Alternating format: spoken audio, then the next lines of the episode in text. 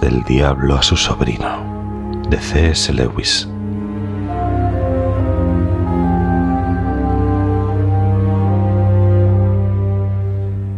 Mi querido orugario,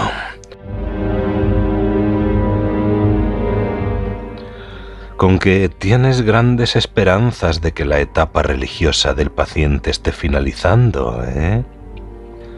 Siempre pensé que la academia de entrenamiento se había hundido desde que pusieron al viejo Babalapo a su cabeza, y ahora estoy seguro. ¿No te ha hablado nadie nunca de la ley de la ondulación? Los humanos son anfibios, mitad espíritu y mitad animal. La decisión del enemigo de crear tan repugnante híbrido fue una de las cosas que hicieron que nuestro Padre le retirase su apoyo.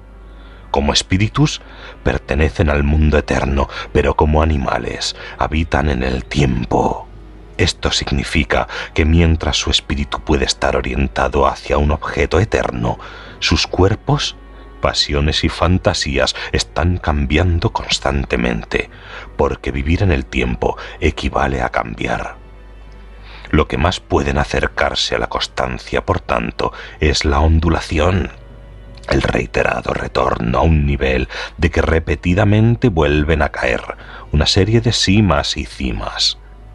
Si hubieses observado a tu paciente cuidadosamente, habrías visto esta ondulación en todos los aspectos de su vida, su interés por su trabajo, su afecto hacia sus amigos, sus apetencias físicas, todo sube y baja mientras viva en la tierra, periodos de riqueza y vitalidad emotiva y corporal alternarán con periodos de aletargamiento y pobreza. La sequía y monotonía que tu paciente está atravesando ahora no son como gustosamente supones obra tuya. Son meramente un fenómeno natural que no nos beneficiará a menos que hagas buen uso de él. Para decidir cuál es su mejor uso, debes preguntarte qué uso quiere hacer de él el enemigo y entonces hacer lo contrario. Ahora bien, puede sorprenderte aprender que en sus esfuerzos por conseguir la posesión permanente de un alma se apoya más aún en los bajos que en los altos. Algunos de sus favoritos especiales han atravesado bajos más largos y profundos que los demás la razón es esta. Para nosotros, un humano es ante todo un alimento. Nuestra meta es absorber su voluntad en la nuestra, el aumento a su expensa de nuestra propia área de personalidad. Pero la obediencia que el enemigo exige de los hombres es otra cuestión. Hay que encararse con el hecho de que toda la palabrería acerca de su amor a los hombres y de que su servicio es la libertad perfecta no es, como uno creería con gusto, mera propaganda, sino espantosa verdad. Él realmente quiere llenar el universo de un montón de odiosas pequeñas réplicas de sí mismo, criaturas cuya vida a escala reducida será cualitativamente como la suya propia, no porque él las haya absorbido, sino porque sus voluntades se pliegan libremente a la suya. Nosotros queremos ganado que pueda finalmente convertirse en alimento.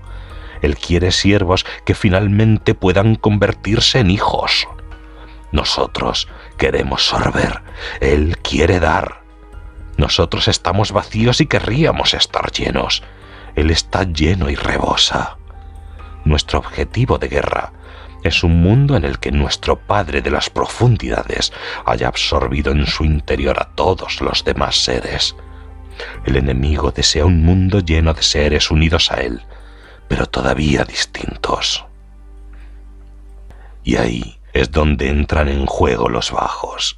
Debes haberte preguntado muchas veces por qué el enemigo no hace más uso de sus poderes para hacerse sensiblemente presente a las almas humanas en el grado y en el momento que le parezca.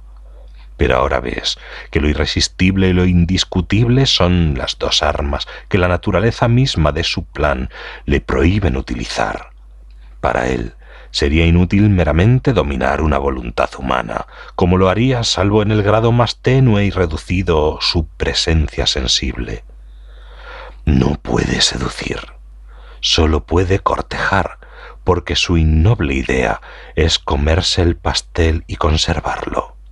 Las criaturas han de ser una con él, pero también ellas mismas, meramente cancelarlas o asimilarlas no serviría.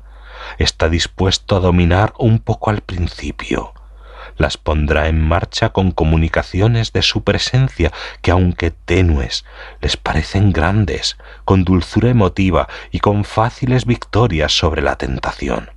Pero él nunca permite que este estado de cosas se prolongue. Antes o después retira, si no de hecho, si al menos de su experiencia consciente, todos esos apoyos e incentivos deja que la criatura se mantenga sobre sus propias piernas para cumplir sólo a fuerza de voluntad deberes que han perdido todo sabor. Es en esos periodos de bajas mucho más que en los periodos de altos, cuando se está convirtiendo en el tipo de criatura que él quiere que sea.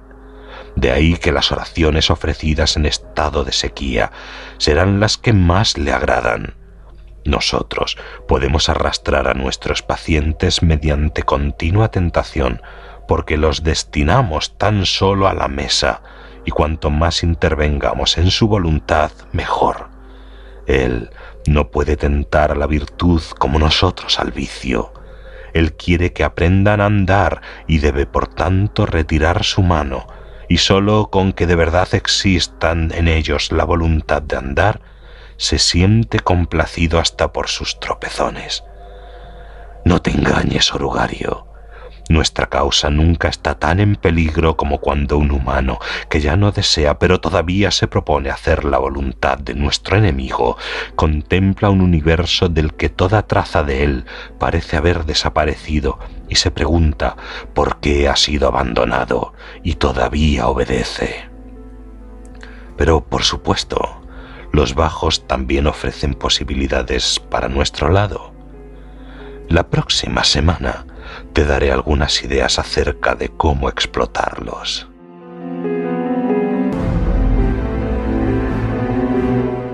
Tu cariñoso tío, Scrutopo.